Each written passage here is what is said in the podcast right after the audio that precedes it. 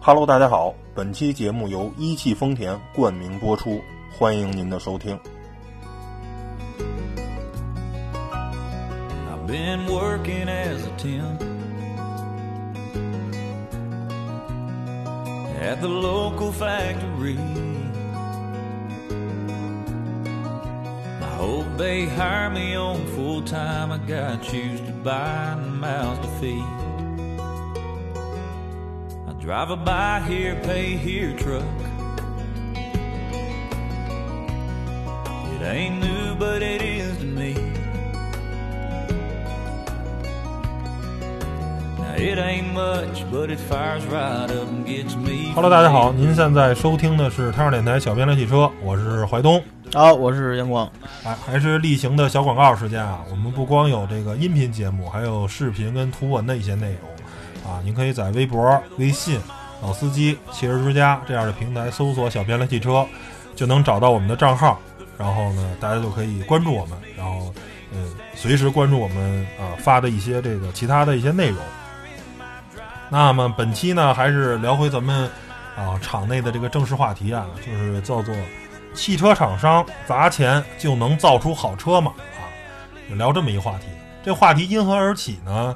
就是最近这半年吧，可以说是啊，汽车圈的一个叫做鲶鱼啊，嗯，一个叫做属于外来者啊，来敲门了。这个不是外人啊，就是咱们这个著名的恒大地产的许家印许老板啊，他也要造车了啊。呃，其实这个许老板啊，一直就有一个造车梦啊。我捋了一下他这个经历啊，说是从一八年六月份，恒大呢就以六十七亿港元入主了这个 FF 汽车，就是这个啊 Future 法拉第啊，就是这个贾老板乐视这个贾跃亭贾老板的这个法拉第 FF 啊，就是入股了。但是后来就是闹翻了以后，就就就就后来就撤了啊。这是他第一次。就开始说我要啊，汽车圈我要参与参与。同年的这个九月份，一八年九月份，又以一百四十四亿这个人民币的这个呃价格呢，这个入股了新疆这个广汇汽车啊，广汇集团。然后到了一九年一月份呢，又花了十点六亿呢，入股了这个造这个动力电池的叫做卡耐新能源。然后呢，一月十五日呢。又花了六十二亿买了瑞典的这个 NEVS，然后到了一九年三月份呢，啊，又宣布了五亿元收购这个湖北的一个呃特机电的这么一个公司啊，可能应该是造电机的，没准儿，具体细节我不太知道。然后呢，这个还不算完啊，这个跟后面的操作相比，那就叫做小试牛刀了啊，洒洒水。洒洒水，这许老板啊，在今年六月份的时候，跟沈阳市政府签了一个合作，要斥资一千两百亿啊，建造新能源的这个三个这个汽车基地啊。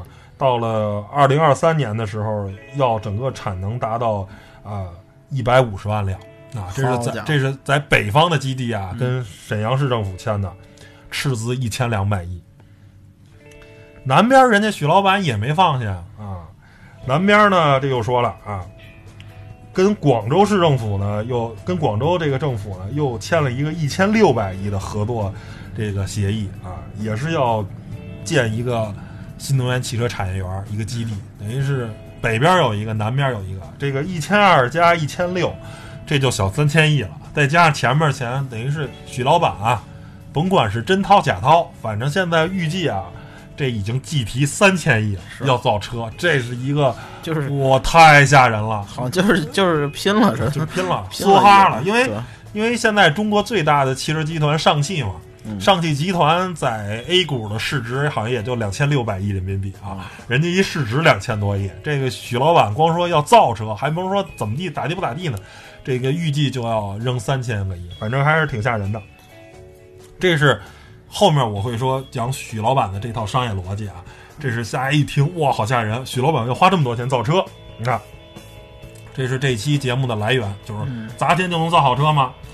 有另一个公司比许老板这还网红公司，叫做戴森啊，嗯大家都知道、造那个吹风机的，对造这一个很出名儿那个吹风机还有那个这叫什么呀？那个吸尘器啊，戴森一个特别著名的这个家电的这么一个企业。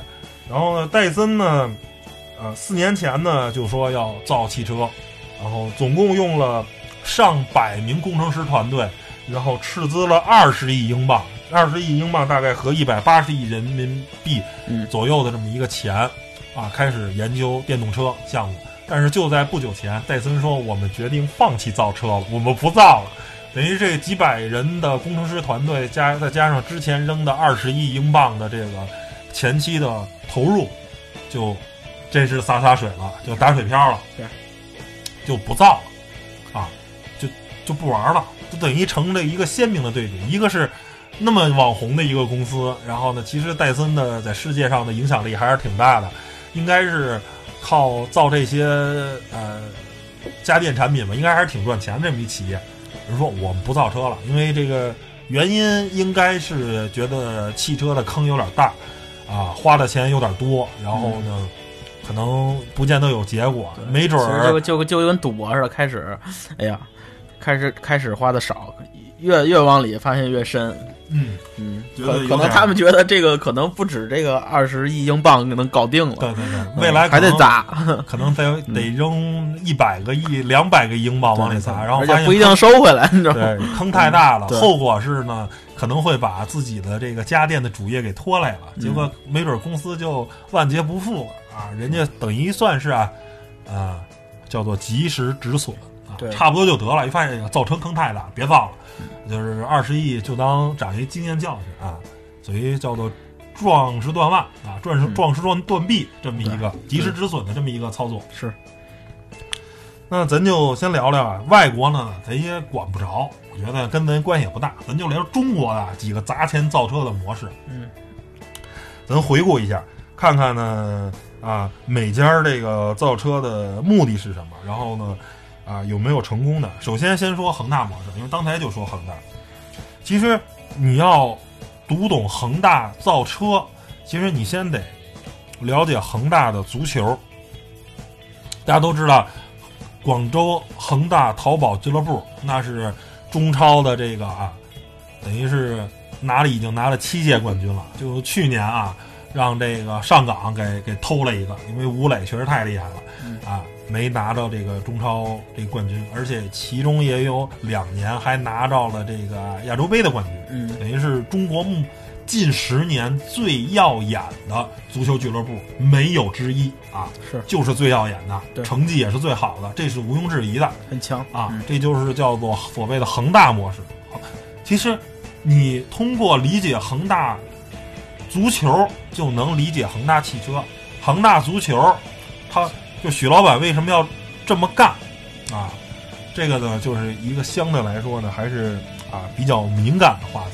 大家都知道，习大大特别喜欢足球，你知道吗？恒就是许老板这么干最大的目的，其实就是为了博政治资本，对吧？大家也可以看啊，就是这个今年啊十一这个啊国国庆节啊，许老板可是站在天安门广场上一块儿参与活动。但是许老板本身挂着全国工商联的副主席的这个这个 title 的啊，嗯也是领导。但是呢，中国的企业家这么多，嗯，站在天安门广场上参与活动的可没几个啊。是是，他是其中之一。大家知大家知道那些倒没没怎么看见，那哎，就是马云什么，那好像可能都坐底下呢。这雷军那坐在花车上呢。反正我反正没见着说全国企业家有几个能在天安门广场上，那那广场。呃，在天安门城楼上，那城楼一共可能坐不了一两百人，反正他是那一两百其中的一个，足以想象。当年当年都得什么大文豪啊，那什么是吧？大官儿一般都是国家的领导人，是都是比较重要的才能在那，因为一共那场台子也没多大，可能一共就一两百人能在那上待着。是就一反正啊，人家有许老板一个问题，那哎叫做投其所好。咱们这个老大喜欢足球，那我就投其所好。对，包括是吧？这个里皮这每年一两千万欧元的这个工资，是吧？原来是恒大呃主教练，那许老板给他开工资没毛病。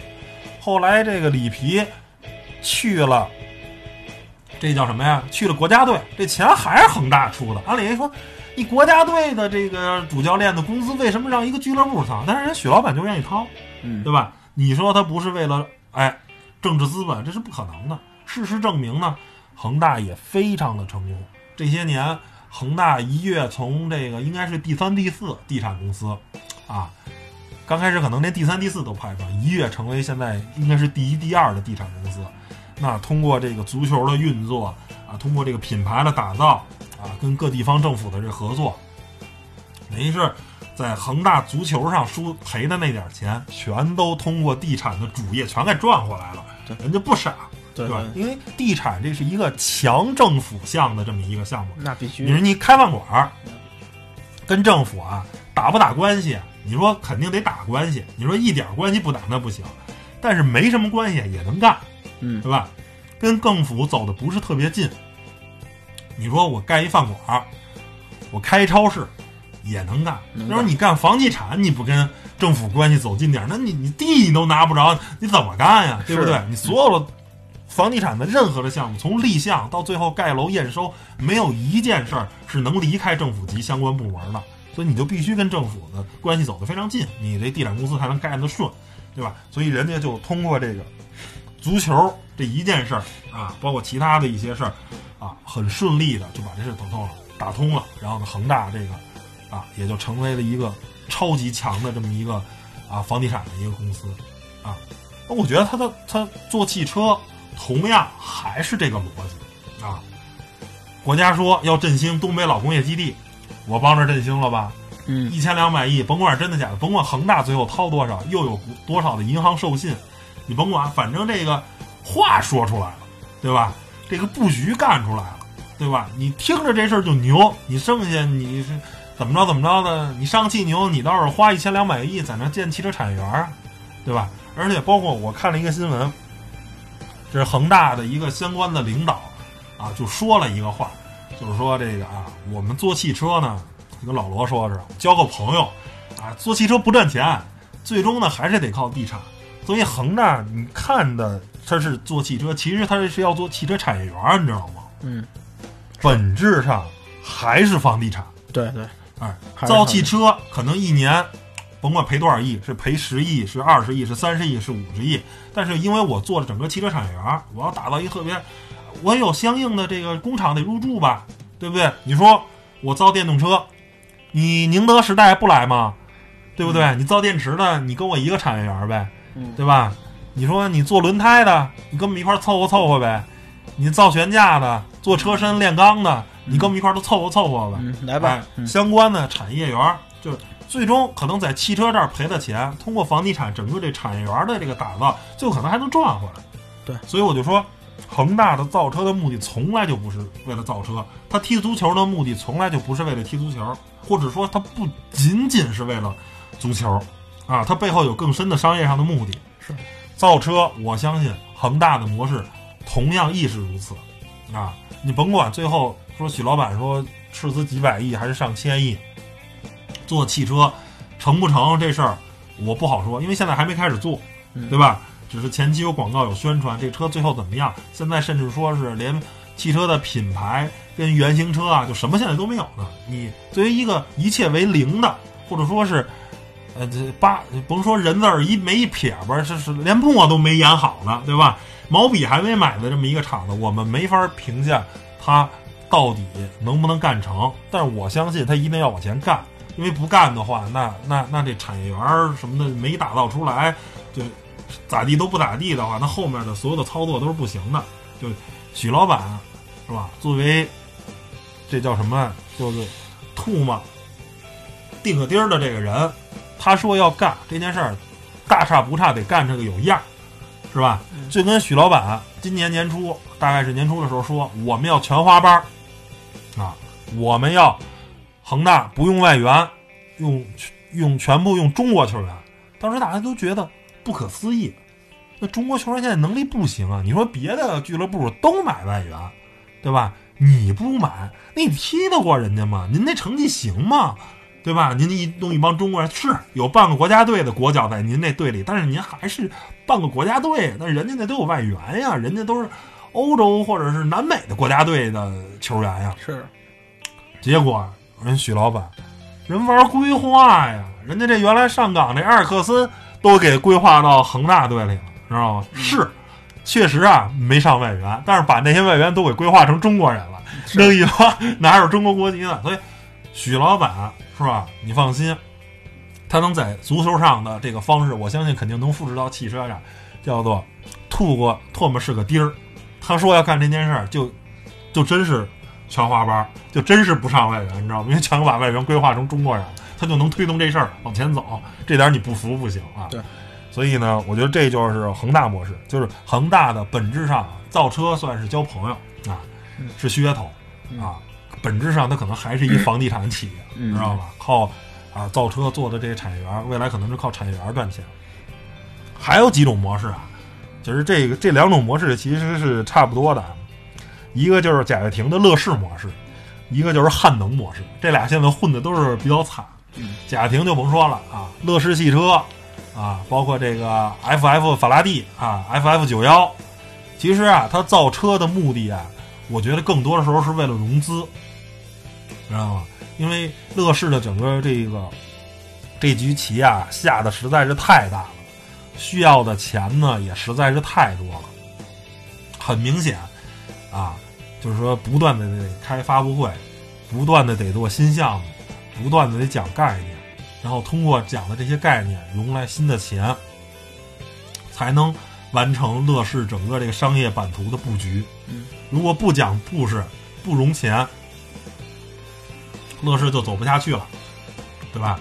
然后呢，乐视最终的蛇其实也发现也是融资不畅，就是，呃，他一到十个吹牛，刚开始吹了一个牛啊，融了一点钱，然后呢，但是这点钱呢，很很明显不够他填上吹的第一个牛，一级牛逼啊，不够吹这个第一牛的，然后我就开始吹第二级的牛，再融钱，然后用二级的牛呢，把一级的牛给填上了，就是刚开始他要做视频网站，对吧？嗯然后呢，后来呢，通过很多的这个做硬件什么的，确实融来了钱，就把他视频网站，乐视当时买的版权啊，F 一啊什么的，好多那个英超的版权确实买的不少啊。嗯这第一个牛吹得完了，然后呢，开始用这个啊二级这个牛呢，又需要好多钱啊。假如一级牛需要一百个亿，二级牛需要二百亿，然后就开始吹三级牛，去融这三百亿，再填二级，然后再用四级填三级，他不停的是拿更大的牛融来的钱去填他之前吹的牛，慢慢慢慢一点一点把这个完善，然后直到这个 FF 这个汽车忽悠完了这个刚才上文书说的这个许家印许老板啊，然后呢最后两者也闹掰了，发现融不来新钱了，现在这个 FF 等于是就是从发布至今，现在可能也四五年了，三四年了。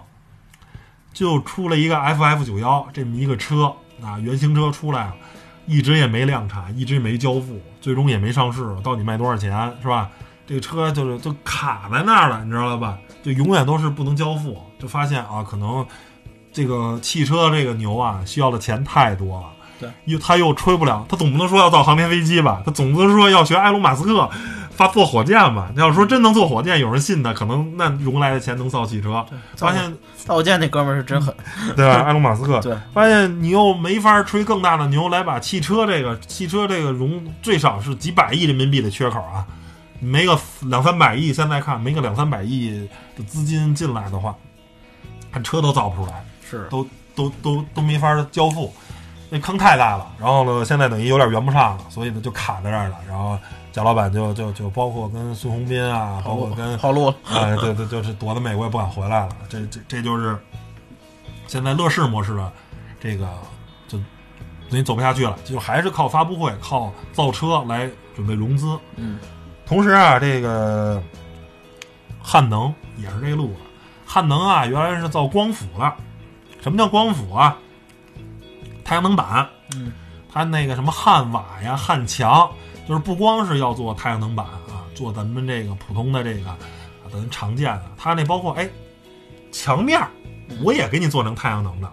哎，阳光，你们家这楼整个墙周围外墙太阳能板的，汉瓦是什么呀？房顶儿啊，也给你铺上太阳能，嗯就各种的能铺太阳能都铺上，包括可穿戴设备、汉能，就各种的相关的太阳能这种东西，它是做这么一个企业。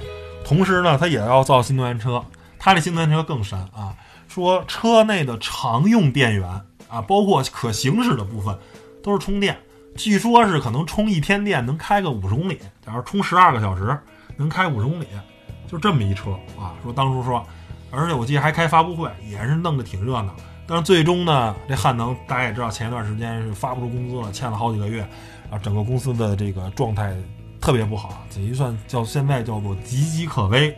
用这四个字来形容它，我觉得没有任何的过分。就是现在这个公司啊，如果再没有新的资本进来，随时可能倒啊，就是这么一个情况。所以呢，我也跟相关的人稍微了解了一下，问了一下，其实汉能跟乐视本身是一个路子，造车的目的不简简单单是造车，是通过造车啊跟啊地方政府啊有一些合作，包括跟新的投资人忽悠，我要造汽车，你给我融资吧，他好拿融资这个钱先补之前的窟窿，你知道吗？那等于还是本质上是靠发布会，是靠概念推动的这么一个企业。嗯，这些就是咱现在看啊，要造车，而且大张旗鼓要造车，最终失败的啊，一个是乐视贾跃亭他的 FF，一个是这个汉能啊，嗯要造的这这个太阳能汽车，左卫要造车，最后折了，没成，属于那种摔的比较惨的，哎，摔的比较惨，而且是真惨，惨到家了。还有几个呢，叫做苟延残喘啊嗯，就是这个之前呢，基本上这个品牌起码我们造出来了？哎，造出来，但是活的不是，但是一般，活的一般。呃，在我看来啊，还是可能是钱没到位。嗯第一个呢是未来汽车，啊，这个之前啊，本来已经说跟亦庄国投签订了一个嗯几十亿上百亿的一个融资协议，但是最近好像这事儿黄了，然后那边可能没有新闻出来，但可能意思可能人不投了，嗯等于现在未来股价特别惨，股价惨呢就没法质押股权。现在未来的总估值才二十多亿美金，这感觉就合一百多亿人民币。你就算李斌李老板想拿自己股权去质押，想融来钱钱也很难，因为股价太低了。股价低呢就融不来钱，是，然后呢外部的这个投资呢又非常不畅，想让新的资方进来呢又很困难，对吧？这等于未来现在是资金特别不畅，尴尬，就非常尴尬的状态。然后这宝沃就更甭说了嗯啊，这福田前前后后扔了可能是七八十个亿，嗯最后呢也咋地不咋地，然后呢最后让神州接盘了。之前我们呢我们也聊过宝沃这个车，我们嗯今天就不细说了。是，等于我虽然现在也是钱不够，然后呢现在呢等于凑合就活下去了。反正神州接盘了以后，我觉得宝沃死不了了。嗯但是呢，就像节目里之前说，我觉得他也很难再有大的作为了，因为，哎，神州买它的目的，对吧？人家很明确，对吧？就是内部消耗嘛，对吧？你也就凑合造我这点车，他也不会拿出大笔的钱让你再更新汽车了，对对吧？就是让你当我的这个租车的这些车，是，哎，说现在国家用国六了，你升级升级发动机，让它能满足国六。国家又说一个新的什么什么，你满足了就得，就能用就得，因为它本身它也不指着卖车赚钱，它是指着一个租车赚钱。对，车又便宜又好用，最好不换，然后呢，最好这个成本给我压下来。我一辆车你别贵，对吧？我买一 SUV，你 BX 五，你这个级别的，你要给我，你八万块钱一给我一辆，我特别高兴，因为我买别的品牌的车，我买大众的，我买雪佛兰的，或者我买谁谁谁的，我买本田的这个车，我可能得十万或者十五万一辆，你这八万块钱就能给我解决这个，我最好，对吧？嗯这是神州的目的。再到观致啊，观致奇瑞也是前前后后扔了不少钱，最后呢也是奇瑞玩不动了啊，然后呢最后卖给宝能了，对吧？然后但是现在宝能对于观致来说，好像我看最近也没什么动作啊。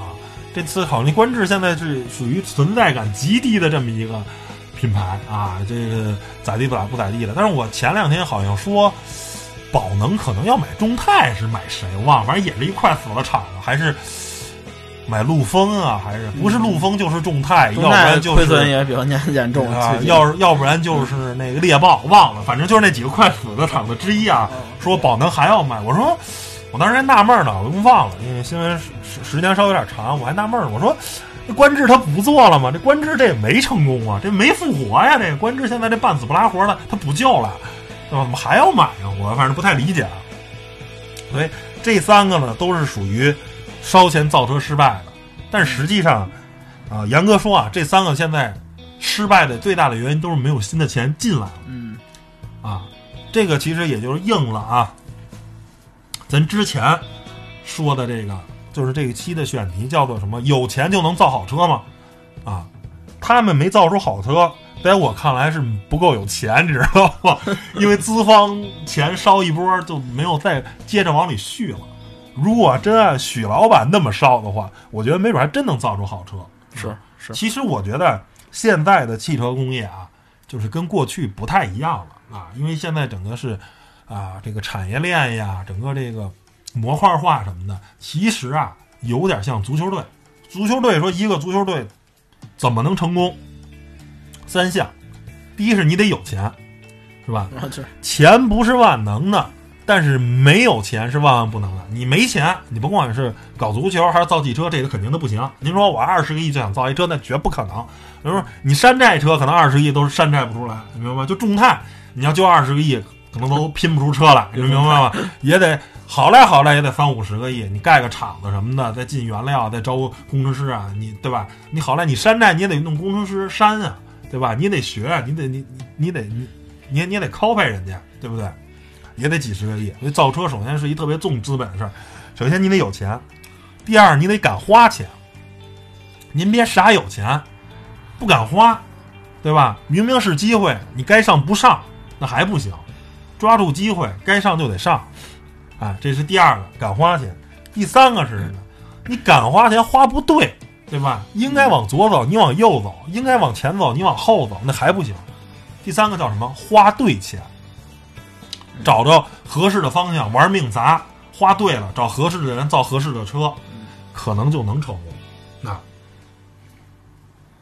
刚才说了，因为传统的汽车跟现代汽车的复杂程度不一样了。原来的这个汽车啊，就基本上大多数啊都是靠啊一个厂商的几乎是一己之力在做出来的，很多东西都是自己来，自己从外面买的东西呢相对来说比较少啊，好多都是自己来。但是现在汽车工业呢啊，慢慢变成了一个叫做平台化的这么一个东西。对其实现在的汽车厂商有点像手机厂商跟电脑厂商，它更多的是一个啊解决方案的一个整合供应整合商，对吧？把各种各样的东西都有相应的配套的供应商，我给你提要求，你给我造出相应的零件，我就负责给它装上。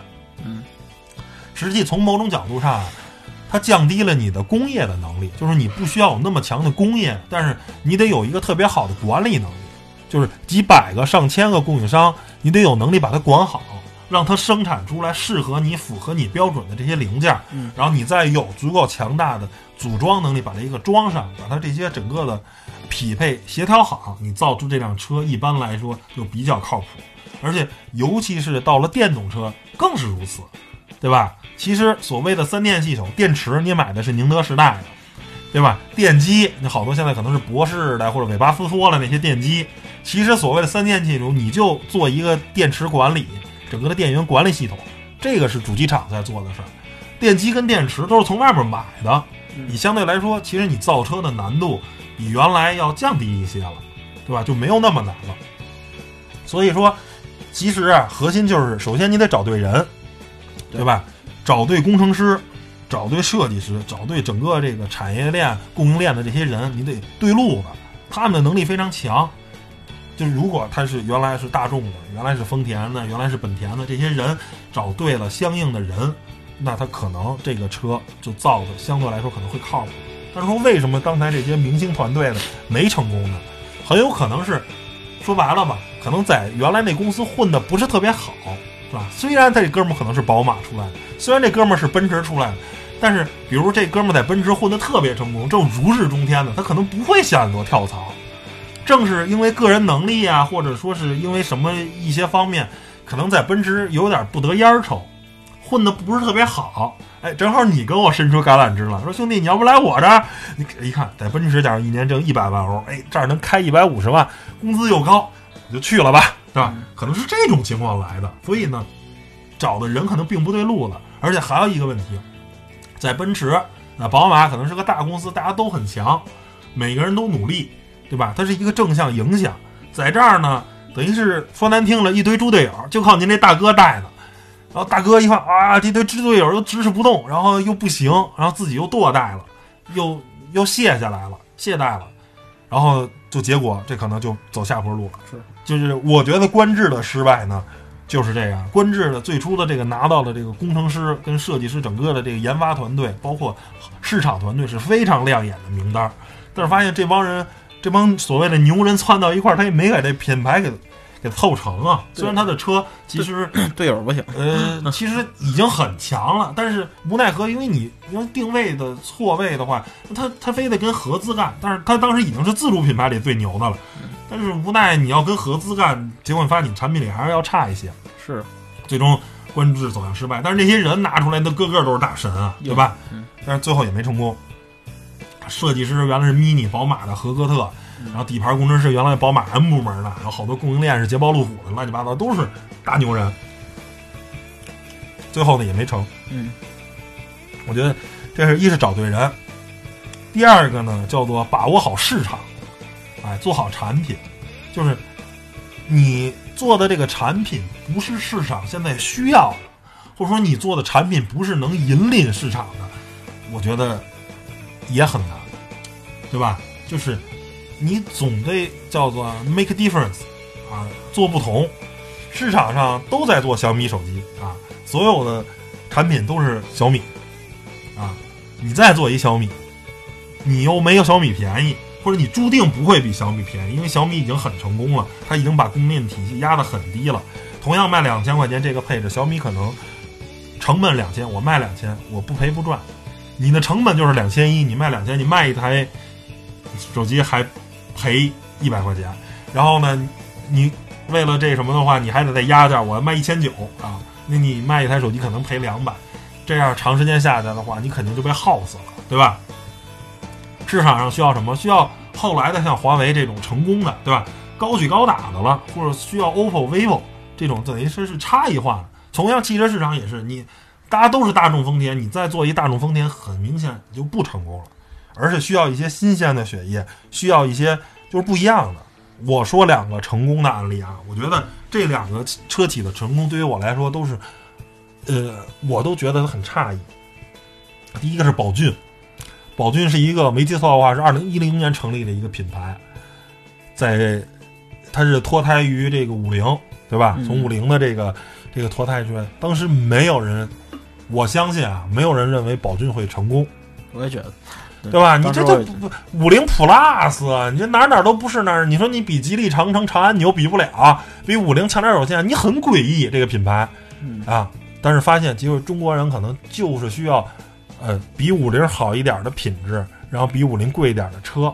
你要我我五菱卖三四万，哎呀，太 low 了。我就想七八万、六七万买一车，然后但是得大，得配置全，因为可能要。到，呃，吉利啊，长城可能这车得十万块钱，我又没有，我又不想花十万，我就想花一七八万，比那三四万就贵个两三万买一车，正好，宝骏切的就是这个市场，结果宝骏取得了巨大的成功，对吧？它的甭管是 SUV 啊还是 MPV，而且它没有影响五菱的销量，哎，对对，五菱因为还主打那五菱还是第一，然后宝骏这是成功了，对，然后我当时对宝骏的成功呢，我我其实就是。因为一零年还比较早，机会还比较多，就是我曾经立了一个 flag 啊，但是我从来没有在公开场合说过这个话，就是奇瑞搞的这个捷途汽车，就是刚开始搞的时候，我觉得奇瑞就是疯了，高度同质化呀，就是还是跟你的瑞虎那些车差不多嘛，就是比瑞虎那车大点便宜点，哦你怎么可能成功呢？对不对？你。这不开玩笑呢吗？那你那个奇瑞都没成功，你换一标就能成功了？发现我操，啪啪打脸呀！我 发现这市场上还真的就需要比奇瑞便宜，然后呢，比奇瑞空间大，比比这么一个产品，对吧？就是捷途这些车主打就十万块钱市场，比长安、比吉利、比长城的车都大，对吧？还便宜，哎，还便宜，反正。最起最起码，所谓的叫做驴粪蛋表面光，最起码外表看着不错，然后就真的成功了。虽然销量不是特别大，但我觉得在今年这个市场环境，而且捷途的产品线很短，好像我没记错，就是叉七零跟叉九零两款车，每个月销量一万多台、两万台那种销量，我觉得已经很牛了，就一个全新的品牌太可以了。对，因为奇瑞那儿一个月一年也就卖五十多万辆车，那就每个月销量也就四五万辆，然后捷途这一个车就能卖一万多辆、两万辆，然后一个全新的品牌，我觉得还是挺成功的。所以发现哦，可能市场上还真的需要一个，最起码在中国汽车市场啊，还真的需要就类似于小米这样的品牌。啊，汽车就是便宜，然后对对价格便宜，要提供能更多的，然后主攻这些汽车，就是未开发全面的，还是主攻我觉得农村跟四五线城市。这个宝骏和捷途就是特别像发展初期的那些小米，就是就是发发展刚刚发展的那小小米手机，就是定精准定位。嗯。就是我当时就是需要一个，哎就就就像我买小米一汽车界的汽车界的拼多多，对对对，就就像我买小米一的时候，我记得当时我就想，我只能买个一千多一点儿，但是性能要特别强大，能玩游戏啊，能上网啊，就是性能要手使得特别快的那种，性价比高的手机。后来发现只有小米一，因为当时呃市场上安卓机的话还是比较贵的，像那个火腿肠啊，嗯是吧？还有还有那一些其他的。当当时我记得诺基亚还火着，那塞班的最后那几个系系统还是贵，还是贵，还是慢，特别贵，而且速度也不快。需要你像对我来说，其实当时是一零年，呃，不是，我想想，一一年还是一年左右一一二一三吧，小米哦12的时候应该是一二一三，哦差不多那时候出来的啊。一二一三那阵儿，然后那个我觉得买一手机两千块钱就挺贵的。然后后来他是当时出的是也是饥饿营销嘛抢的，我姐抢的，不是我抢的，嗯。一千二百多还是一千三百多，想不起来，反正就是咬咬牙买了，回去发现秒杀我同学他们那个火腿肠，嗯，当时确实是性价比真的很高，就是确实确实。就是甭管是截图啊，还是宝骏的成功，它也是啊，就是比这些自己定位高的车，我要便宜，而且我空间还更大，然后看着也不错。虽然可能此从机械素质上稍微差一点，因为大多数中国人对于机械素质要求可能没有那么高，是吧嗯是的，是的，就是驴唇带儿、确实是。表面光，对吧？你说一个 SUV 没有四驱，在我看来就没有尊严。你好赖应该装一个适时四驱，对吧？最起码你的高配车型要有四驱，但是人家就没有，就是大两驱，无所谓，无所谓，哎，但是就是就是卖的很好啊，那中间哪得了？嗯哎，你你你也没辙，所以说我就啪啪打脸啊，就是是捷途唤醒了我对汽车市场的一个重新认识。我以为捷途不会成功，我说这就疯了，我说奇瑞白花钱不可能成功不了，我怕啪啪啪打脸。但是它好像捷奇瑞又出了一个高端品牌叫星途二点零，那就还不是特别成功，就是你发现往上走不行，你 往下走成对对对功对，包括便宜便宜是万能的。对你包括魏呀、包括领克，就往上走啊，但是销量也还行，但是其实也没有想象中那么成功。但是你其实从合资那儿抢的市场也抢的比较有限，远没有他们那个本身的自家的那个车型成功。所以最后总结一下，就是说，有钱能不能造好车？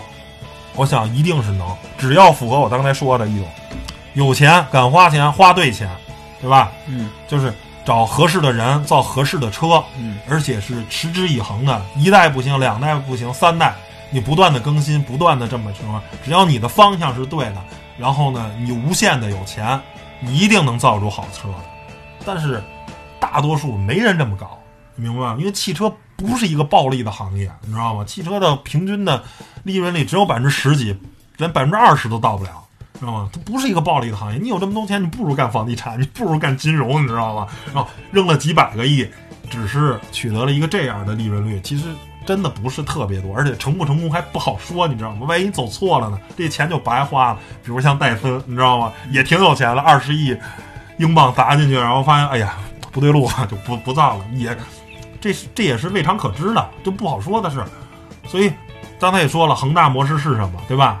所以我觉得，虽然理论上有钱就一定能砸出好车来，只要你花对了，但实际上是没有人这么干的，知道吗？每个人的目的都不纯，知道吗？现在我个人觉得，就是恒大的这个模式，它不是为了造车，它是为了它的整个的地产板块，它是为了造汽车汽车园儿。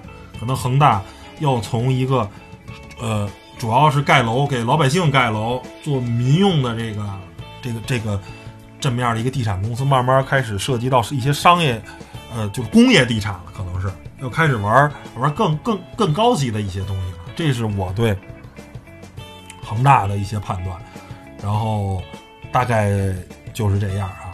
然后我不知道杨广，你听完我白话呢，有没有什么一些啊新的观点，一些新的想法？买辆宝骏去，买一辆宝骏，买一辆宝骏配一辆捷途，配辆捷途，对，行吧。那关于本期啊，有钱就能造好车吗？这期节目呢，就聊到这儿。可能有涉及一些敏感话题，希望相关的平台别给我们这节目下架吧，好吧？啊，大家如果在某个平台收听了，发现可能收听不到被下架，你可以上别的平台试试，啊，没准能在别的平台能听着啊。嗯，行吧。然后最后还再做一个小广告。然后我们不光有这个音频节目，还有视频跟图文节目啊！您可以在微博、微信，呃，汽车之家老司机这样的平台搜“小明聊汽车”，找到我们的这个账号，关注我们。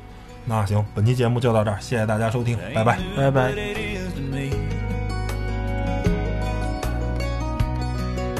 Now it ain't much, but it fires right up and gets me from A to B. What puts the dirt underneath my nails? What keeps the calluses on my hands? Family man. They're the world my world solid ground. The flesh and bone that gives me strength to stand. They're the fire in my driving on. The drive behind my coming home. The living, breathing reason that I am a family man. There's dirty shirts to wash. Dishes in the sink to do.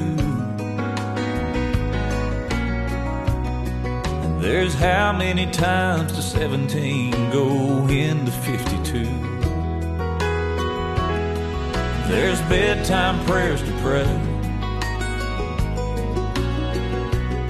Sleep tights and I love yous. And then there's a pair of eyes I get to lose myself into.